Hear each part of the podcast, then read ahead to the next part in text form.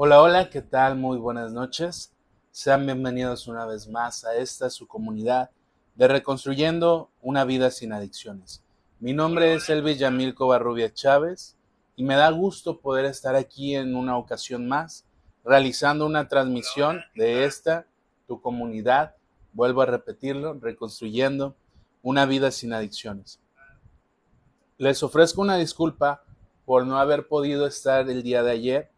Sin embargo, pareciera que algo me decía que tenía que descansar un poco más, ya que les platico muy brevemente. En la clínica hubo un intento de fuga y eh, las cosas realmente se pusieron muy tensas. Eh, afortunadamente no hubo golpes, no hubo este, intentos de, de, querer golpear por parte de los pacientes a nosotros como auxiliares. Eh, se controló la, situación. Um, fue un relajo que duró desde las 11 que llego yo hasta las una y media de la noche que no pararon de hacer ruido, amenazando de muerte a otros compañeros, al guardia. Eh, afortunadamente, como yo le digo a mi madre y se los hago saber, yo como auxiliar, como psicólogo, siempre busco y trato de eh, hablar con ellos de una manera educada, amable, directa, y eso me ha permitido mantener una buena relación con los integrantes de, la clínica, con los, pacientes.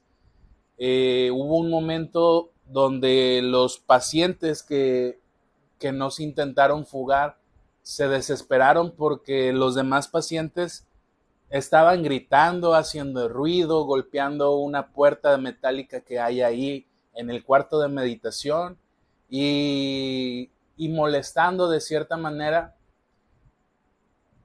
Por ahí anda ya mi madre, Guillermina Chávez, dice bendiciones a todos y a ti especialmente, hijo. Muchas gracias, madre. Y bueno, entonces, hola Susi Rivera, muy buenas noches. Llegó el punto en que bajaron los otros pacientes y empezaron a amenazar a los que estaban en el cuarto de meditación.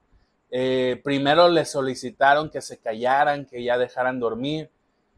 Y yo no, yo no intervine hasta el punto donde uno de los pacientes que estaba en el dormitorio bajó dos veces y la segunda los amenazó de que los iba a mojar con una cubeta. Eh, ese paciente ya iba con la cubeta hasta que le dije, a ver, tranquilos, porque bajaron más, más pacientes y empezaron a amenazarse entre ellos, y ustedes saben, una persona con problemas de adicción siempre cree tener el poder ante todo. Se cree intocable, se cree superior, se cree eh, que se puede salir con la suya. Y imagínense discutiendo a una persona con problemas de adicción con otra persona con problemas de adicción, pues ya se imaginarán, no hay resultados eh, aceptables, no hay resultados maduros como tal, pero en el punto de que este paciente ya iba a aventar la cubeta, le dije, a ver, tranquilos, aquí nadie va a mojar a nadie, nadie va a golpear a nadie, ya sus amenazas por favor ya no las hagan, yo voy a hablar con ellos, necesito que ustedes se suban a su dormitorio y yo ahorita hablo con los demás pacientes. Y como les vuelvo a repetir, yo siempre trato de dialogar, de comunicarme de manera respetuosa hacia ellos, y les pedí de favor, les dije, a ver muchachos, por favor, eh, sus compañeros ya están molestos, ya es la una y media de la mañana, ustedes siguen haciendo ruidos, les voy a pedir de favor que me ayuden a conservar silencio durante la noche para que sus compañeros puedan dormir. Se los pido de una buena manera, de manera atenta y le digo a mi madre y se los comparto a ustedes que entre ellos empezaron a decir, no, sí, Yamil es buena onda, este, hay que hacerle caso y hay que tumbarnos el rollo, como ellos dicen, y hay que callarnos, pues. Y afortunadamente eh, accedieron a mi petición, pero son cosas que pasan en una clínica. Muchas veces me, se me cuestiona el por qué estoy en una guardia nocturna, que entro a las 11 de la noche, tengo que velar hasta cierto punto porque también descanso y salgo a las 7 de la mañana. El hecho de que yo esté en un lugar en ese horario es para tratar de comprender la enfermedad de la adicción. Una persona, al menos en el ámbito de la psicología, no solamente va a aprender de la teoría, no solamente leyendo los libros, vamos a tratar de comprender y entender el problema de la, adicción. Solamente estando en esa situación, comprendes hasta qué punto llega la enfermedad de la adicción en una persona, su conducta adictiva, su forma de reaccionar, su forma de contestar, su forma de ser ante ciertas situaciones. Por eso es que yo sigo ahí. Y como te lo repito, pareciera que de cierta manera el día de ayer yo estaba muy cansado, preferí realmente, les ofrezco una disculpa, dormir que hacer el video, porque no sabía que iba a pasar eso. A mí se me avisó que trataron de hacer un intento de fuga a las 10 de la noche cuando yo estaba descansando y mejor preferí dormir que hacer el video, pero pareciera que tomé una buena decisión, aunque descuidé y lo vuelvo a ofrecer la disculpa a ustedes porque yo tengo un compromiso con ustedes donde ya hemos casi, bueno, más bien estamos a punto de concluir en febrero este compromiso que yo realicé. Y también informarles que por ahí eh, alguien me robó los derechos de la página. Ahorita estoy tratando de resolver qué va a pasar con esos derechos de la página porque se me hace injusto, me engañaron. Realmente fui, eh, me cometieron un fraude pues y todo lo que en algún futuro pueda generar ingresos de esta página, pues ya no tengo el derecho como tal. Eh, son cosas que pasan, espero poder resolver ese problema, esa situación, porque sí me, me pesaría mucho. Yo he construido esta página durante dos años y medio, he obtenido los resultados con esfuerzo, con dedicación, con tiempo, con lecturas, con prepararme para hablar con ustedes acerca de ciertos temas, de compartirles reflexiones, de ampliar la reflexión que leemos. Y me parece injusto que alguien me haya tratado, más bien no me haya tratado, me haya defraudado y haya cometido pues este delito que son delitos virtuales, pero que a veces por desconocimiento uno, eh, fíjense, a, mí me dijeron, te vamos a pagar 3.500 por semana por hacer publicaciones en tu página. Solamente necesitamos que hagas esto, esto y esto. Y yo llegué contento incluso con mi mamá. Dije, ah, mamá, ya tengo resultados, ya me van a pagar por mi página, este, me van a pagar por, hacer publicidad en mi página, porque pues ya somos 3.700 personas y pasó todo lo contrario. No se me pagó, se me robaron los derechos de la página, pero bueno, en fin, esto lo hago para que estén un poco al tanto de la situación del día a día. Y por último, vamos a mandar saludos a las personas que nos apoyaron en el video del viernes, que constantemente nos apoyan a través de sus reacciones, a través de sus comentarios y a través de compartir el video. En esta parte donde estoy señalando con mi dedo, por favor te pido que compartas este video. A veces me alargo extendiendo con noticias, pero la finalidad es compartir un poquito tanto la reflexión como algo que yo les pueda regalar en relación a la reflexión o en algún tema de, del área donde yo me especialicé o donde yo estudié, que es psicología. Leo los comentarios que no había leído. Dice mi tía Mago, buenas noches Elvis, cuídate mucho, no confíes en nadie de ellos. Sí, yo, yo, gracias tía por tus comentarios. Yo al final de cuentas siempre mantengo mi posición ante ellos. Yo eh, realmente no me gustaría verme amenazado, golpeado, o, en riesgo, poner mi vida en riesgo, que lo hago diario pues en este trabajo. pero a final de cuentas siento y tengo la confianza y seguridad que al menos en mi turno no harían eso, porque hay otros auxiliares terapéuticos que son muy demandantes, que tratan a, la persona con problemas de adicción de manera negligente, de manera eh, prepotente, tratándolos de humillar incluso, pero eso tiene que ver con el estilo y la educación de cada uno de nosotros. Como les digo, yo trato siempre de hablarles de manera respetuosa. Si se dan cuenta, nunca hablo de drogadictos o de adictos, hablo de personas con problemas de adicción porque no quiero estigmatizar, porque no quiero eh, de cierta manera faltarle el respeto a una persona que tiene una enfermedad, que tiene un problema de adicción, pero no es en su totalidad la persona. Esa persona tiene una historia de vida y yo considero, desde mi perspectiva, que también se debe de tratar de manera respetuosa a la persona con problemas de adicción. Por eso mi, seguridad o mi confianza ante esta situación.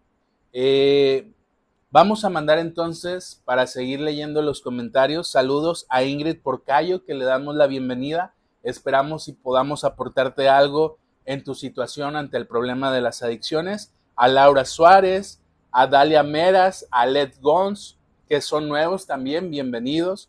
A Torre Chata, que ya ya es fiel seguidora de esta comunidad, a Erika Ortiz, que es la que siempre nos apoya y ya por ahí mandó el buenas noches. Buenas noches, Erika. A Judith Suárez, a Vika García, a Keila Burgueño, que también se acaba de incorporar, al igual que Graciela Esther, Amore Mío, que últimamente nos había estado apoyando mucho o nos apoya constantemente también, a Susi Rivera, que también ya mandó por ahí el buenas noches, a María Francisca, a Díaz Juan, a Luis Eduardo, a Patricia Escamilla, a Laura Belino, a Patti Carrillo, que le damos la bienvenida, a Ana María Hernández, a Patricia Benítez, a Daniel Mozo, a Jessica González, a mi madre Guillermina Chávez, que fue la primera que nos comentó y la primera en conectarse, a mi tía Mago, que nos ve desde Los Ángeles. Y si se dan cuenta, la lista va en aumento y eso me agrada. Me agrada saber los resultados que estamos obteniendo, pero no me agrada eh, el hecho de que me hayan eh, cometido fraude y que ahora haya perdido los derechos de la página. Ojalá, ojalá eh, se pueda solucionar ese problema. Yo, es, yo quiero tener la confianza y la seguridad de que se va a resolver ese problema. Pero bueno, por ahí también ya anda Judith Suárez, dice buenas noches. Eh, Judith Suárez dice, cuídate mucho, Yamil, Dios te bendiga siempre. Muchísimas gracias, Judith. Eh, Amalia, Amalia Matos ya anda por ahí también. Y pues bueno, el día de hoy les voy a compartir muy brevemente porque también empecé un poco tarde. Eh, ya voy a tratar de respetar el horario y de respetar el compromiso que tengo. Les ofrezco una disculpa, pero de cierta manera estas situaciones te generan una un descontrol emocional, porque, por decir, yo me puse a pensar, digo, bueno, pues ya me salgo de este trabajo, porque si las situaciones están tensas, yo, yo tengo que subir a velarlos, a cuidarlos, a darles rondina en la noche, donde las luces están apagadas, donde a veces voy al baño y la, o las regaderas y no hay, no hay cámaras, y donde me han dicho que a veces en esos lugares donde no hay cámaras, han llegado a amenazar o incluso a golpear a los auxiliares, que es mi función, auxiliar terapéutico. Y a veces digo, bueno, pues eh, necesito el empleo, necesito el dinero, necesito seguir trabajando. Yo ya dejé de ser repartidor como tal. Eh, cuando ustedes me conocieron hace poco, yo era repartidor, era psicólogo en un albergue y era este auxiliar terapéutico en este lugar donde trabajo en la clínica. Actualmente ya solamente mantengo dos trabajos, pero si hay posibilidad de trabajar en algo más y tengo el tiempo o se me permite, pues adelante. Ustedes saben que la situación económica no está muy bien, pero pues bueno, poco a poco en algún futuro, por eso me preocupo ahora que todavía se podría decir estoy joven, para construir algo y cosechar esos frutos que ahorita lo hago de manera gratuita, que lo hago por querer de cierta manera contribuir a mi sociedad con un poco de, de los conocimientos que yo he adquirido. Y bueno, ya sin más eh, preámbulos, vámonos al estilo educativo democrático. Si se acuerdan, habíamos hablado del negligente, habíamos hablado del permisivo y habíamos hablado del autoritario. Ahorita, en este día, vamos a hablar del estilo educativo, estilo de crianza o estilo parental democrático. Este estilo educativo es el más aceptado o el más este, responsable en el estilo de crianza de tus hijos. Este estilo educativo democrático tiene niveles altos de afecto. El padre o los padres demuestran su afecto con palabras, con obsequios, con detalles, con reconocimiento. Es un nivel alto de afecto, no como el padre negligente, no como el padre autoritario, no como el padre permisivo. Y tienen mucho control sobre el hijo. Ojo, hablamos de control sano, saber dónde está, qué está haciendo, eh, ponerle límites y reglas estables y claras. Y sobre todo son padres muy cálidos, pero al mismo tiempo exigentes y firmes. Ojo, cuando hablamos de exigencia, un padre debe de ser consciente de las capacidades de su hijo conforme a la edad. Muchas veces como padres demandamos, solicitamos o pedimos que nuestros hijos hagan cosas que no le corresponden a su edad y debemos de ser conscientes de las capacidades que ellos tienen conforme a la edad en la que se encuentren. Por eso el padre democrático es exigente conforme al criterio de la edad de su hijo y son firmes. Los padres eh, democráticos establecen normas y reglas claras, concisas y, y, sólidas, donde si no se cumple algo que tú le pides a tu hijo que haga o no hace ciertas actividades, responsabilidades, que haceres en la casa, va a haber una consecuencia y esta consecuencia no es negociable. Debe de asumir la responsabilidad del hijo ante esas ante romper una norma o una regla pero hay padres como los eh, negligentes que levantan el castigo o que no le cumplen el castigo o que minimizan la acción que hizo su hijo en contra de una regla o un límite. Pero este padre democrático va a ser firme, va a mantener su palabra y el castigo o sanción aplicada por algo que hizo de manera inadecuada el hijo. Estimulan la madurez de su hijo. Aquí, tomando en cuenta las capacidades de tu hijo, vas a estimularlo. ¿Qué es esto? Ah, ya sabe lavar, pues lo voy a, le voy a hacer responsable de que ya lave su ropa. Ah, ya sabe cocinar, pues le voy a pedir que me ayude al momento del desayuno, de la comida o de la cena. Ah, ya sabe barrer, ya sabe trapear, pues entonces le voy a asignar días donde pueda hacer estas actividades. Estimula, si se da cuenta que también tiene capacidades eh, artísticas o deportivas, lo lleva a realizar algún deporte de su gusto, lo lleva a tocar algún instrumento que le guste al adolescente o al niño, le compra sus, eh, sus colores si es que le gusta dibujar, pero trata de estimular la madurez de su hijo. También le pone límites, como ya lo habíamos mencionado, y hacen respetar las normas. Estos padres democráticos son comprensivos. La comprensión es entender y comprender, o más bien es entender que el otro tiene su forma de pensar. En este caso, nuestro hijo está construyendo una forma y un criterio de ver el mundo y debemos de respetar, eso es ser comprensivos. Afectuosos, ya lo, ya lo mencionamos, ellos sí demuestran el afecto a sus hijos. Les dan abrazos, les dan besos, les dicen te quiero, les dicen te amo. Y esto es demostrar de manera afectuosa y fomentan la comunicación. ¿Cómo estás? ¿Cómo te fue? ¿Qué hiciste en la escuela? Cómo vas en calificaciones, eh, tuviste problema ante ciertas situaciones, eh, necesitas algo. Tratan de generar esta comunicación entre sus hijos, estos padres democráticos. Son sensibles a las necesidades de sus hijos, estimulan la expresión de sus necesidades y les dejan un espacio para que empiecen a ser responsables y autónomos, que el niño o el adolescente empieza a reconocer que necesita su espacio y el padre reconoce que su hijo necesita ese espacio y respeta el que el niño busque ser autónomo y busque poco a poco asumir sus responsabilidades. No sé si les ha tocado en la relación con sus hijos, donde sus hijos les dicen, no, papá, es que yo estoy, yo ya estoy grande.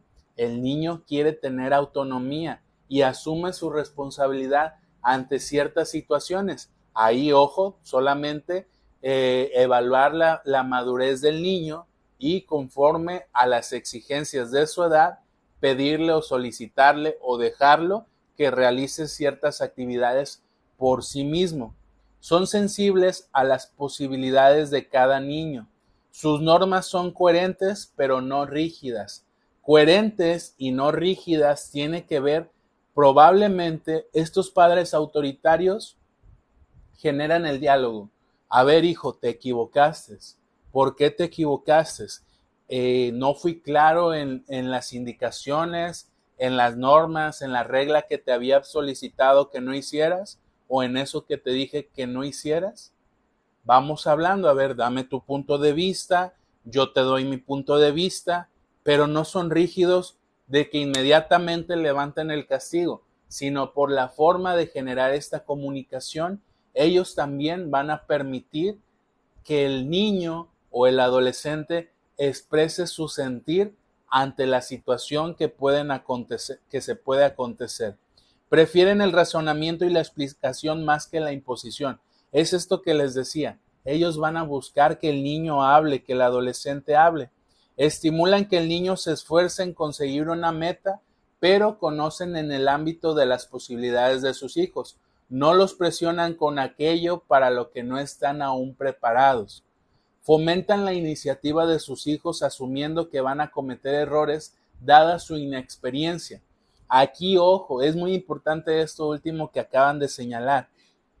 El padre que es democrático es consciente de que su niño, su hijo, su adolescente se va a equivocar cuando él busque hacer algo nuevo, alguna otra actividad diferente a las que realizaba, pero va a ser consciente porque hay padres, sobre todo los autoritarios o los permisivos, más bien los negligentes, que van a darle una indicación al niño y que van a explotar y le van a decir, eres un bueno para nada, por eso no te pido que hagas esto, porque nunca haces las cosas bien, ¿para qué chingados te enseño que hagas las cosas si no las vas a hacer bien? Y el niño se queda en shock, porque en vez de que la mamá le explique y que sea consciente de las capacidades y el desarrollo y madurez que trata de estimular, el niño entonces genera miedo y genera desconfianza y su autoestima se ve afectada porque hay un padre que en vez de explicarle y ser consciente de que su hijo se puede equivocar por hacer algo nuevo o algo que ya hizo pero que todavía no genera la confianza y seguridad para ampliarlo o hacerlo de manera autónoma y sin errores, ah no, el padre explota y reclama por algo que no es consciente de la capacidad de que su hijo puede cometer errores. Los hijos de padres democráticos, si nos vamos con esto, están más felices consigo mismo y e, eran, heredan generosos, son generosos ante los demás. Son más competentes socialmente, o sea, se tienen fácil, eh, tienen facilidad para dialogar, para establecer una comunicación con alguien nuevo, tienen mayor autoestima, son autónomos y responsables y mayor autorregulación y desarrollo moral, saber qué está bien y qué está mal. Si se dan cuenta, a veces eh, podemos ver estos niños. Hola Kelia, muy buenas noches. Eh, donde hay niños que llegan a los 7, 8 años y llegan y saludan a todos, a todos. Hola, muy buenas noches. Este, y están tranquilitos en un lugar y si piden algo lo piden por favor y si se, y si se tienen que ir se despiden de todos, pero hablan muy, muy formales, muy, muy ellos como tal. O sea, estos niños son debido a que tuvieron una educación autónoma, ¿sí? Una educación democrática, un estilo parental democrático. Y bueno, el día de hoy te ofrezco una disculpa, no nos va a alcanzar al, no voy a poder alcanzar a leer la reflexión de un día a la vez, pero al menos pudimos seguir compartiendo esto de los estilos educativos parentales o, o estilos de crianza, como se le conoce. Por ahí déjame en los comentarios qué opinas acerca de este estilo democrático, eh, qué tan lejano o qué tan cercano estuviste de practicar este tipo de, de características en relación a un padre democrático o unos padres o madres democráticos, donde pareciera que es un ideal, pareciera que es lejano, pero sí hay personas que tratan de tener un estilo parental o de crianza democrático. La complicación está en que tal vez nosotros recibimos un estilo autoritario y ahora como padres tratamos de tener un estilo permisivo o negligente. Y así conforme las generaciones van avanzando, nos vamos dando cuenta de los errores que cometieron en el pasado, que se cometieron y tratamos de corregirlos. Nuestros padres fueron autoritarios, demandaban, solicitaban, no demostraban afecto. Nosotros fuimos todo lo contrario, nos vamos de polo opuesto. Hay muchos padres que al tener un padre autoritario fueron permisivos, le permitieron todo al niño, le regalaban, le compraban, le obsequiaban, ¿sí? Pero no buscaron un equilibrio para ser un padre democrático, donde a través de estas características generaran un vínculo con sus hijos. Entonces, por ahí déjame los comentarios. Agradezco a cada uno de ustedes que nos está viendo y espero ponerme al corriente, poder estabilizarme emocionalmente ante estas situaciones que he vivido últimamente. Y mañana nos vemos sin falta a las 10 de la noche. Recuerden compartir este video para que alguien más sepa de esta información que compartimos, reaccionar, porque ahora no me ayudaron mucho a reaccionar, y comentar. Nos vemos mañana, que tengan una excelente noche. Hasta luego.